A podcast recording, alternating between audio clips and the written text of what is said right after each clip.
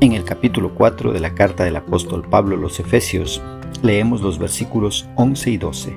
En la traducción Reina Valera de 1960 la palabra del Señor dice, y él mismo constituyó a unos apóstoles, a otros profetas, a otros evangelistas, a otros pastores y maestros, a fin de perfeccionar a los santos para la obra del ministerio, para la edificación del cuerpo de Cristo ¿Qué es lo que expresa el escritor? Pablo nos menciona sobre los cargos de liderazgo espiritual en la iglesia y sus propósitos. Él nos dice claramente, y él mismo constituyó, se refiere a Cristo, y él mismo constituyó a unos apóstoles, a otros profetas, a otros evangelistas, a otros pastores y maestros, a fin de perfeccionar a los santos para la obra del ministerio, para la edificación del cuerpo de Cristo.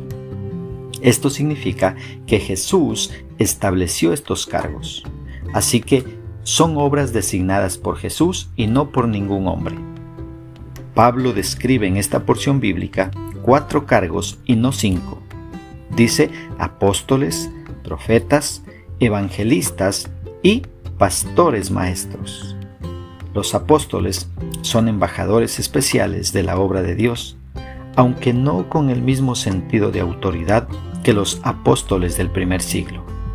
En el sentido estricto de la palabra, hoy ya no existen apóstoles, ya que este título lo recibieron aquellos que vieron a Cristo resucitado.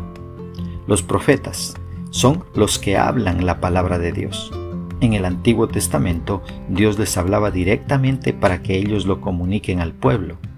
Hoy en día ya no sucede así, debido a que la palabra de Dios ya está escrita en la Biblia. Aunque hay muchos farsantes que engañan a gente ingenua, haciéndoles creer que Dios les ha hablado y ellos tienen un mensaje para ellos. La forma confiable en cómo Dios nos habla hoy es por medio de la Biblia y no por sueños o visiones. La profecía está escrita, así que tampoco existen profetas en el sentido estricto de la palabra. Los evangelistas son los que predican las buenas nuevas de salvación de Cristo Jesús a los perdidos y llevan el Evangelio a donde ellos van. Pastores y maestros, o más bien pastores maestros. Un pastor maestro tiene la responsabilidad de apacentar y enseñar. Ellos pastorean al rebaño de Dios enseñando la palabra de Dios. El propósito de estos dones de liderazgo también es muy claro.